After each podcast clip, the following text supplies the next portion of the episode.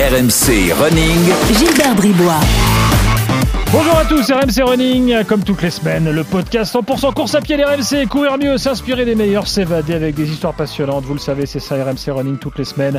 Euh, le podcast disponible sur nos applis RMC et RMC Sport, mais également sur toutes les plateformes. Si vous êtes en train de courir, euh, gardez le rythme. On est parti pour une demi-heure ensemble.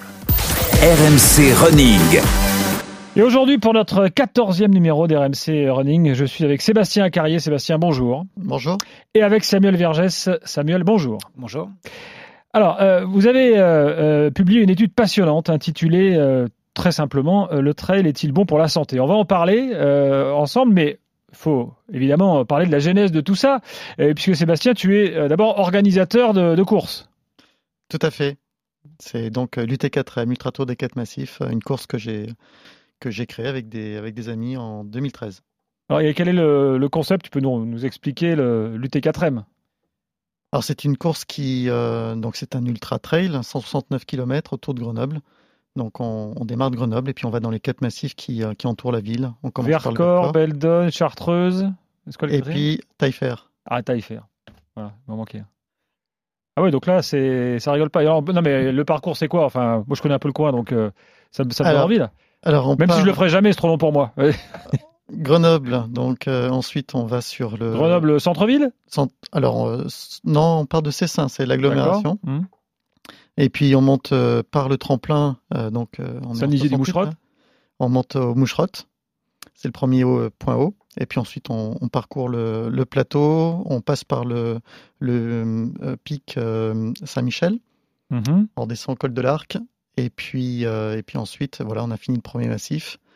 Et ensuite, on enchaîne donc sur le Taillefer. Le Taillefer, c'est la Fraie, c'est l'Alpe du Grand Cerf, on appelle ça la Morte. Mhm. Euh, on monte au point haut là, qui est le, le Pas. Euh, Comment? Monténard, non? Ah, le Monténard, c'est plus loin. En Un peu fait, plus loin. le, ouais, le Monténard, euh, on le voit bien. Mhm. On voit, on voit les lacs de la Fraie et puis, euh, et puis on voit un peu plus loin effectivement le Monténard, mais, euh, mais euh, là non, on, Et on ensuite, va pas jusque là. Beldon. Non, mais là, c'est un, un truc de dingue. Donc, vous redescendez vers Visil, là, et pour remonter derrière. Ouais, on, on descend dans la vallée de la Romanche. Donc là, il y a une belle descente, une belle remontée, puis on arrive plateau de l'Arcel, euh, Croix de Champs-Rousse, un super panorama. On traverse une partie de Beldon. Euh, on va donc euh, refuge de la Praille, puis on redescend ensuite sur la vallée du Grésivaudan pour le dernier massif. Waouh. Donc là, il reste encore 40 km, monté par le col de la Feta. Euh, on monte au sommet donc euh, de la Chartreuse, Chamchaude. Et puis on revient par, euh, par le, le Saint-Hénard, donc euh, pas le Monténard là pour le coup, le Saint-Hénard, mais là on y passe bien, euh, qui surplombe Grenoble, et puis on termine euh, ben, en plein cœur de Grenoble. Ah oui, non, mais là, pour, euh, pour les gens de la région, c'est c'est incroyable. Et alors, c'est quoi le, les, les trailers que tu as? Ça vient, c'est très international, national? Enfin, quel est le type de, de trailer que tu as pour l'instant? Alors, euh, c'est international. hein. On, a, pas loin de 10% des coureurs qui viennent de, l'étranger. Et puis après, ben, il y, a, beaucoup de gens qui viennent d'un peu partout en France, hein, finalement. Donc là, euh, la prochaine échéance, c'est quoi? Parce que là, avec le, Covid, euh, tout le monde est un peu, en panique. Pour l'UT4M, comment ça, se- comment ça se passe? Eh ben, on est en, pleine préparation. Là, le- la prochaine édition, c'est du 15 au 18 juillet 2021. Donc euh, voilà, on est Donc dans pour l'instant, tout est dans les clous. euh, Ouais, Il ouais. n'y a pas de raison que ça n'ait pas lieu, évidemment. Non, il n'y a pas de raison. Bon. On prépare.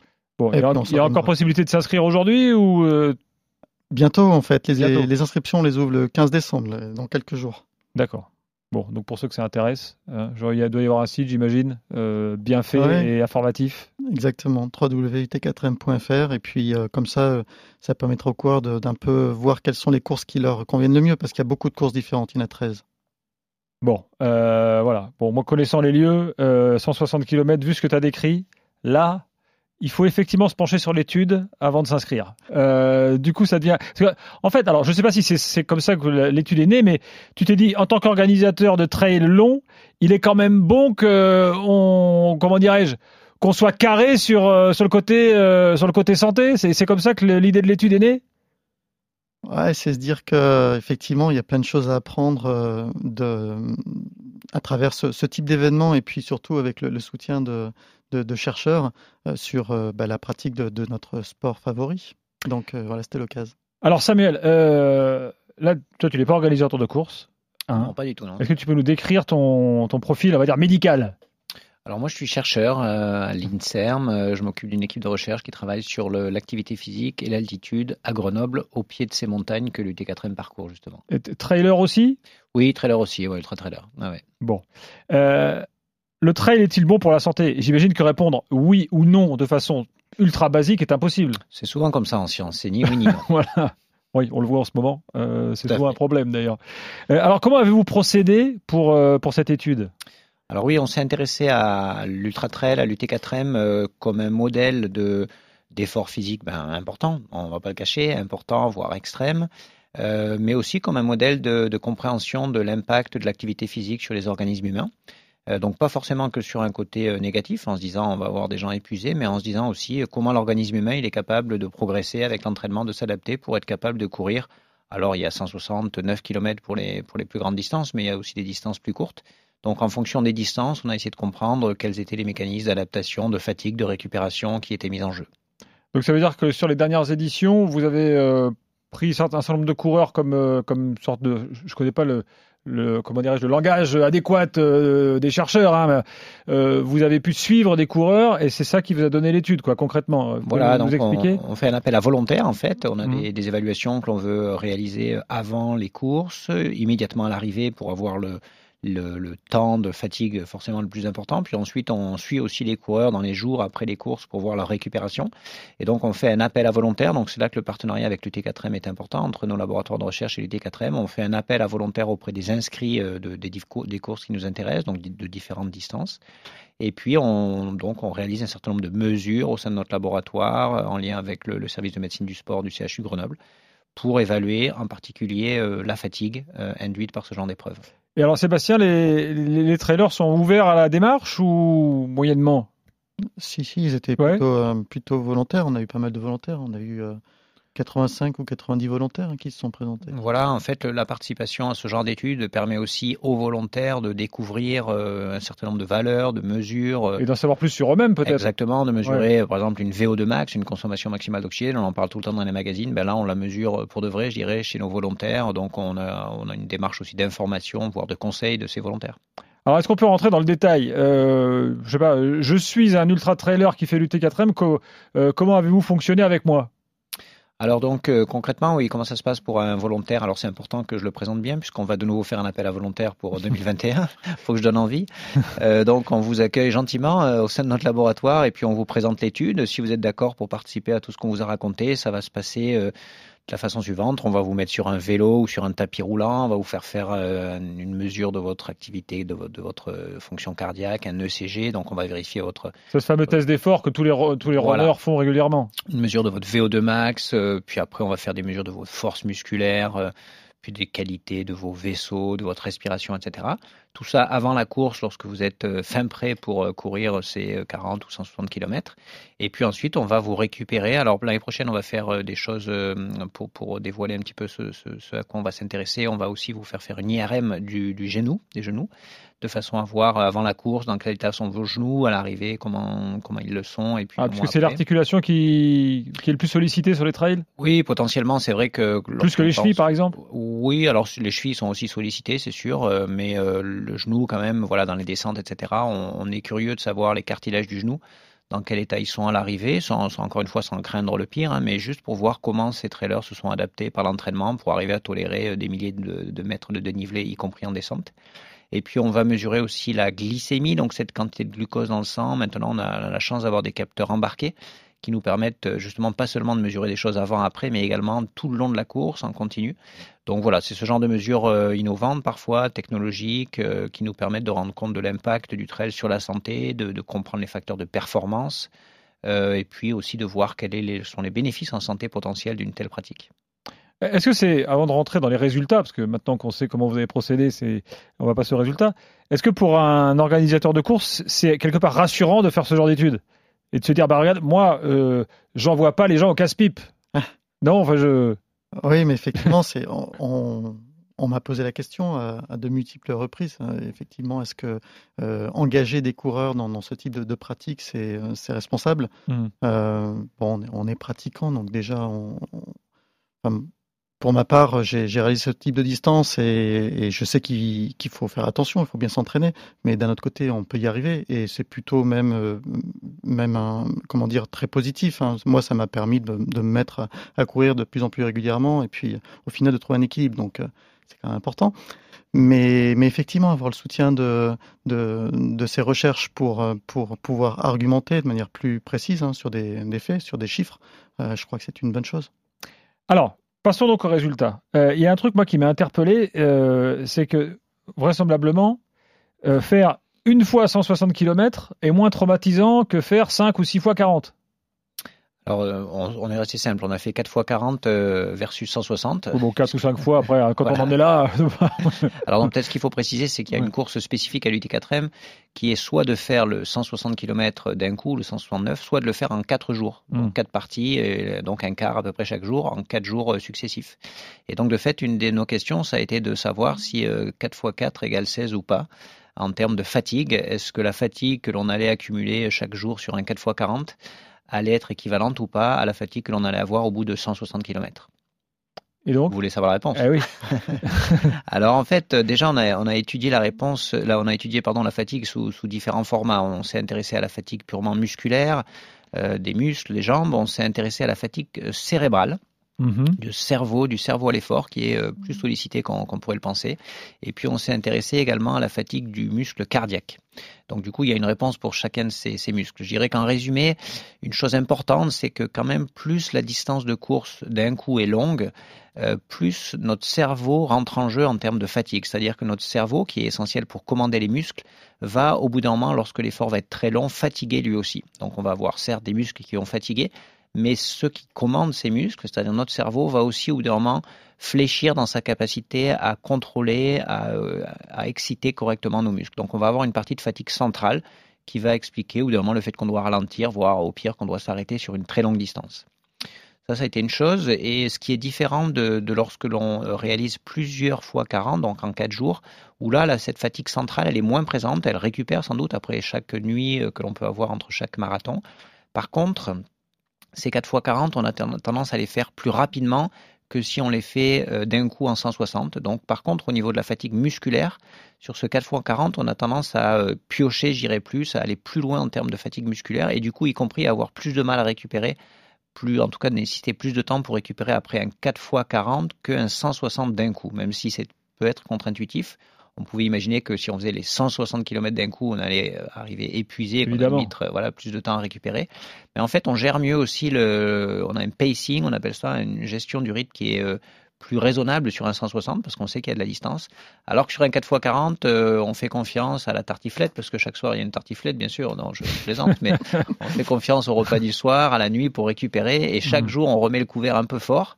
Et du coup, au bout de 4x40, euh, parfois certaines personnes pensaient concrètement que 4x40 c'était peut-être plus accessible qu'une fois 160. Et bien sur certains aspects de fatigue, c'est pas sûr. Vous avez partagé, j'imagine, les résultats avec les, gens qui ont été, euh, qui, ont, qui ont servi de cobayes euh, quel a été leur, retour? Est-ce que ça correspondait à ce qu'ils avaient ressenti? Alors quand on discute avec les, de fait, les, les coureurs du 4x40, c'est assez nouveau comme course quand même. Hein. Le 4M mm. a lancé ça, donc il y a, y a peu d'expérience dans la, dans la, population, dans la communauté des coureurs. Donc euh, les coureurs euh, viennent ici sans trop savoir à quoi s'entendre. Il y a quand même souvent cet effet surprise du fait que c'est quand même exigeant. Certes, on peut récupérer chaque, chaque après-midi, chaque soirée, mais on finit quand même au bout de quatre jours dans un état de fatigue euh, assez important quand même. Mais d'un autre côté aussi, moi euh, j'ai l'exemple d'un coureur qui était relativement néophyte, hein, qui, qui s'était engagé dans, dans, cette aventure et qui, je crois, n'avait même peut-être jamais fait un 40 km. Donc c'était chaque, chaque jour une découverte. Premier, c'était bon, ça passait, c'était surprenant. Deuxième, même chose. Troisième, même chose. Donc après le quatrième, il a abandonné, mais quand même, il a réussi à en enchaîner trois sur les quatre. Et il y a vraiment cette notion avec la course par étapes de tout à coup rendre accessible ce qui jusqu'à présent semblait complètement inaccessible. Progressivement, en fait. C'est difficile. Vous parlez de. je, traduis ça avec mes mots par le mental. Euh, c'est difficile de transcrire par une recherche euh, la, motivation et la, fatigue. Vous avez parlé de fatigue euh, centrale. fatigue, voilà. Centrale, ouais. C'est, c'est, ça peut inclure la motivation, mais pas que. C'est-à-dire qu'on a vraiment des processus biologiques dans notre cerveau, dans une partie du ce qu'on appelle le cortex moteur, qui, qui dirige nos muscles. On a vraiment des processus biologiques qui sont nécessaires, qui envoient un signal électrique pour que le muscle se contracte, etc. Tous ces processus biologiques dans notre cerveau, euh, j'irais même indépendamment de notre volonté, au bout d'un moment, ils peuvent fatiguer, ils peuvent faire qu'on se sent euh, moins vaillant, qu'on qu'on est moins, euh, euh, moins volontaire dans l'effort, etc en partie indépendamment de la motivation, etc. Même si la motivation peut compenser en partie ça, mais au bout d'un moment, on a vraiment des processus biologiques dans le cerveau qui peuvent, euh, qui peuvent s'épuiser, se fatiguer. Donc la fatigue centrale, c'est pas qu'une question de motivation, c'est vraiment aussi de la biologie. Ça veut dire qu'on n'est pas tous égaux devant la fatigue centrale. Alors ça, bien sûr, c'est la, deuxième question juste après, c'est de se dire ben, comment on s'entraîne en termes de fatigue centrale, comment on devient résistant en termes de fatigue centrale. Et est-ce qu'on peut calculer, euh, comment on calcule la VO2 max, euh, une sorte de mesure de de fatigue centrale, de point de rupture. Oui, ouais, c'est intéressant parce que la VO2 max, on en a parlé tout à l'heure, c'est important. Euh, globalement, il y a personne qui, qui court très vite, longtemps sur un ultra trail qui a une, toute petite VO2 max. Mais après, parmi les gens qui ont des grosses VO2 max, il y en a qui sont très forts en ultra trail et d'autres beaucoup moins. Donc il y a des facteurs supplémentaires, c'est ça que l'on a recherché. Et parmi ces facteurs supplémentaires, il y a sans doute la capacité à résister à cette fatigue centrale. Bon, c'est assez, assez étonnant. J'allais dire, excusez-moi, hein, euh, c'est peut-être même un peu flippant parce que si vous arrivez au bout, vous pouvez déterminer avec un coureur dire attention, toi, tu vas faire les 160 km, peut-être que selon ton profil, c'est au partir du 50e que tu vas commencer à galérer. Alors que toi, c'est peut-être à partir du 110e. Oui, voilà. Heureusement, nous, dans notre laboratoire, on ne peut pas tout prédire et au bout c'est l'expérience qui va compter. Et l'expérience, il faut quand même se la faire progressivement. Donc, c'est pour ça que Sébastien parlait du 4x40 comme une première manière de, se tester. Euh, on ne conseille pas directement, quand on se met euh, au trail ou à l'ultra trail, d'attaquer 160 km d'un coup. Donc, on va faire euh, 40, souvent, c'est quand même déjà un petit peu un seuil quand même de se dire 40. Puis après, on va se dire, allez, je vais tenter deux fois 40, 80, je vais dépasser les 100. Puis après, on va commencer à s'intéresser à, plus long. Donc l'aspect progressivité, malgré tout ce qu'on dit, il est essentiel. J'imagine évidemment que votre, étude a porté sur des hommes et des femmes. Est-ce que vous avez trouvé des résultats euh, différents? Alors cette question-là, on l'a abordée dans d'autres études que l'on a pu conduire, euh, parce que quand même la, partie, la proportion des femmes sur ces courses-là est, moins importante que celle des hommes, donc en termes de mm. volontaires, euh, elles sont aussi moins nombreuses. Mais on a pu, euh, dans certaines études, chercher spécifiquement à voir quelle était la fatigabilité à l'effort des femmes. Et de fait, il y a des données qui suggèrent qu'elles soient particulières, peut-être un peu plus résistantes, en particulier sur les longues distances. J'en étais sûr. Voilà. Ça, c'est dingue. Et ouais, ouais, ouais. Euh, il y, a, tout. Il y a même des personnes qui suggèrent que peut-être que, que les femmes sont capables de, se rapprocher des performances des hommes de façon euh, plus importante sur des très longues distances que sur des, des sprints, etc. C'est en partie vrai, mais en tout cas dans la pratique, euh, c'est vrai qu'en tant qu'homme, on peut parfois se laisser surprendre quand la course devient très très longue à se retrouver avec des femmes qui ont l'air de tolérer, voire plutôt mieux même la longueur que nous-mêmes. Est-ce que c'est pas une question de est-ce que la gestion de l'effort euh, est pas plus naturelle pour une femme que pour un homme? Alors oui ou c'est peut-être cliché hein, ce que je dis mais je ouais, ouais non mais même si c'est un ressenti euh, au cours de avec des courses quoi bon même si on est entre hommes on peut le dire si ça mm. reste entre nous peut-être qu'on est peut-être qu'elles sont un peu moins euh, foufou que l'on est de partir vite et puis d'être cuite à la fin. Peut-être qu'elles ont un petit peu plus de sagesse dans la gestion du rythme. Mais il n'y a pas que ça. Il y a là aussi des éléments biologiques de résistance à la fatigue au niveau musculaire, peut-être au niveau de la fatigue centrale également, qui font que euh, sur la longueur, elles sont capables de montrer des signes de fatigue moins profonds que, chez les hommes. C'est assez incroyable qu'en 2020, on en arrive à ce genre de résultat, alors qu'il y a euh, allez, 50-60 euh, ans, on disait qu'il était dangereux pour une femme de courir. Ah oui, complètement. Ça, c'est sûr qu'on part de loin. Et euh, on part de loin là aussi dans ce, dans ce milieu-là. Et c'est vrai que les femmes prouvent chaque année quand même à quel point elles sont capables de courir longtemps sur ces épreuves-là. Euh, sur euh, l'UT4M, quelle est la proportion de, de femmes? Je ne sais pas si tu as, as, des chiffres, mais l'ultra trail, c'est quand, même, quand même très très masculin. Hein. Ah oui, le, chiffre que, que j'ai en tête, c'est 20% de. Ah, quand même ah, J'aurais pensé euh, bien mais, moins. Mais, mais l'UT4M, encore une fois, ça va de, de 10 km à 160 Oui, donc c'est sur l'ensemble des concurrents, quoi. Exactement. Et, on avait d'ailleurs réalisé une, une, enquête il y a quelques années, euh, il y a 2-3 ans, euh, en, en, demandant donc aux, aux, différentes personnes qu'est-ce qu'elles qu'est-ce qui pouvait les attirer. Et effectivement, les femmes sont beaucoup plus attirées par des distances plus courtes, en fait. Le, une distance comme le 169 km, c'est peut-être 6-10% de, présence féminine. Oui, bah, y a, oui, bah, alors après, moi, je, bon, je, vous, vous êtes des ultra trailers. Alors, pour moi, vous êtes un peu des extraterrestres parce que moi, je ferais jamais un truc pareil, 160 km, ça me paraît dingue. J'aurais même peut-être suggéré d'aller voir un psy en disant mais c'est autodestructeur, euh, messieurs, qu'est-ce qui vous a pris? Euh, Est-ce que cette dimension euh, psy, elle, peut rentrer en compte dans l'étude que vous avez faite ou alors vous êtes juste resté sur des éléments concrets, vous? Non, on a, on a en tête quand même le, profil euh, psychologique euh, de, coureur, euh, alors du sportif en général, et puis de, l'ultra trailer, de savoir ou de, l'amateur d'ultra endurance pour savoir qu'est-ce qui attire dans ce type d'épreuve. Et donc, il y a sans doute des éléments, des, des, profils psychologiques spécifiques, encore une fois que ce soit de l'addiction ou pathologique, mais c'est sûr que euh, s'engager comme ça dans une épreuve euh, de très longue durée, euh, ça demande à la fois des, un attrait et des capacités mentales qui sont particulières ou en tout cas une volonté à s'affronter à ce genre de, challenge qui est, qui est sans doute spécifique, ouais, sans que ce soit euh, démesuré et pathologique non plus. Hein. Oui, bon, j'ai un peu grossi le trait hein, à, dessin, euh, bien sûr, mais j'imagine que tu, tu, vois euh, le, profil des, des, athlètes qui viennent différent en fonction des courses. évidemment, le, le, gars qui va faire le 160, c'est pas le même que celui qui va faire les distances courtes. Ça, tu le constates tous les ans, j'imagine. Oui, mais je pense pas qu'il fallait quand même avoir en tête euh, ce, profil euh, bien, bien, bien standard du coureur très affûté qui vient faire le 169 km et, euh, de, coureurs qui sont un peu moins affûtés qui, qui eux, ne s'engageront pas. Parce que, comme le disait tout à l'heure Samuel, finalement, il y a quand même beaucoup de critères qui entrent en ligne de compte pour bah, réaliser sa course. Et, donc, on voit un peu, enfin, beaucoup de profils différents sur toutes les courses. Alors, il y a aussi souvent des gens, on en voit aussi sur le plat, hein, sur les marathons, euh, qui viennent là en se disant Moi, je m'en fous, je fais le challenge, je suis pas préparé, j'y vais. Bon, est-ce que dans l'étude, ça c'est arrivé, comme, comme, vous avez pris les gens avant, est-ce que c'est arrivé de voir des, profils de. Mais lui, euh, c'est pas possible, il va le faire. Euh, vous avez trouvé un peu de tout. Enfin, racontez-nous le, les profils que vous avez vus avant. Oui, alors quand on lance un appel à volontaires comme ça, on a euh, bah, beaucoup plus de monde que le nombre de, personnes que l'on est capable d'inclure dans l'étude. Donc on a un choix à faire. Euh, alors notre choix, il se porte sur quand même la, probabilité que la personne finisse la course, parce que du coup, si la personne ne finit pas la course, nous, on perd les données. Euh, sur la personne que sur le fait que donc le profil que j'évoque là vous l'avez vous l'avez sorti voilà du panel. on évite parce que c'est vrai que ça existe. Par contre ça existe hein, c'est vrai qu'il y a mais ça existe dans tous les domaines. Dans l'alpinisme il y a des gens qui tentent des hautes montagnes sans avoir aucune expérience mm. etc c'est juste le défi et c'est aussi peut-être euh, très très illustrant de, notre société aujourd'hui où on n'accepte pas le temps qu'il faut pour arriver à, réaliser un défi comme celui-ci. Donc euh, bien sûr qu'il y a des gens qui se lancent on prend pas forcément conscience du danger ou voilà et là pour le coup il y a pas il peut y avoir un risque de blessure etc si on n'a pas cette progressivité. Donc ça, mais il existe aussi sur un 10 km. C'est-à-dire que si vous faites rien du tout et que du jour au lendemain vous courez un 10 km, vous allez vous blesser. Donc euh, à tous les niveaux, il y a une nécessité de progressivité et à tous les niveaux, il y en a qui ne le respectent pas. Mais par contre, si on a cette progressivité, on peut faire beaucoup quand même. Et quelle conclusion sur euh, l'après-course euh, avez-vous trouvé? Oui, alors les, cinétiques de récupération sont intéressantes parce qu'une des questions, c'est lorsque l'on a fait un 169 km, est-ce qu'un dimanche, est-ce que le dimanche d'après, on va pouvoir euh, refaire ça? Donc euh, là, probablement non, mais euh, l'autre question plus, plus classique, c'est de dire combien de fois on peut faire ça par an de façon raisonnable pour la santé. Quoi. Voilà.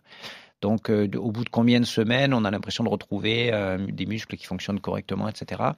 Au niveau musculaire, réellement, en fait, au bout d'une quinzaine de jours, on a des muscles qui retrouvent leur capacité de production de force, etc. Donc, il y a des éléments qui, semblent récupérer euh, assez correctement. Cette fatigue centrale, y compris cardiaque, elle disparaît au bout de, quelques semaines. Euh, on va regarder les éléments euh, comme les, atteintes potentielles ou les contraintes au niveau du cartilage du genou, donc plus au niveau osseux, de savoir ça cette année en 2021, de, combien de temps ça met pour récupérer. Ce que je veux dire, c'est que la fatigue, elle est multifactorielle. Donc, on peut récupérer sur certains points en quelques jours, quelques semaines, mais on peut aussi laisser garder quelques traces de fond sur ce type d'épreuve qui font que, quand même, on ne recommande pas de multiplier des 160. Euh, Évidemment. voilà. Bon, 15 jours déjà pour récupérer la effort, euh, ça peut paraître long et peu à la fois. Oui, c'est peu. Non, non, il ne faut pas remettre le couvert au bout de 15 jours, ça c'est hmm. sûr. Euh, alors, on arrive au bout. Il faut donc forcément qu'on donne une réponse. Sébastien, Samuel, est-ce que le trail est dangereux pour la santé ou pas? Alors, euh, je, vais tenter ma, réponse de, scientifique. Euh, le, trail, quasiment quelle que soit la distance, si on prépare bien les choses, si on adapte le corps, peut être réalisé sans problème de santé et même euh, avoir des bénéfices réels pour la santé. Parce qu'en fait la démarche d'un trail c'est pas simplement de faire le trail mais c'est de préparer le trail. Et du coup si pendant des mois avant la course on a une activité physique progressive suffisante on va réellement augmenter notre capital de santé, on va réellement améliorer notre santé, on va faire la course et au total, on aura, on aura profité du trail pour être en meilleure santé. Là, on parle de trail, c'est un discours qui s'adapte évidemment aussi sur du plat euh, et pour, pour des gens qui courent sur la route, hein, quelles que soient les distances. Oui, avec des spécificités quand même qu'on pourrait discuter sur le, trail qui, qui change les, les, vitesses, qui est, dans, qui est sur un terrain. Qui sollicite le corps différemment. Voilà, c'est ça. Euh, euh, Sébastien, ta réponse à toi? Je pense que voilà, avoir un objectif, ça permet effectivement de, bah, se bouger, de, repartir dans une, dynamique finalement de, sportif. Euh, donc la progressivité, elle est essentielle. Euh, il, faut, il faut se donner le temps. Euh, c'est d'ailleurs ce qu'on souhaite faire à travers l'UT4M. On propose, encore une fois, des, courtes distances, on peut s'y remettre, venir goûter, et puis ensuite ben, développer cette envie d'aller plus loin et puis de, revenir pour des distances plus longues, et puis un jour peut-être s'engager sur un 169 km. Merci messieurs d'être venus. Euh, c'était très intéressant, Sébastien Carrier et Samuel Vergès, donc, et l'UT4M. Donc, l'été prochain, inscription à partir de mi-décembre. Euh, donc, sur le site, on peut donner le site www.ut4m.fr. Merci messieurs. RMC Running.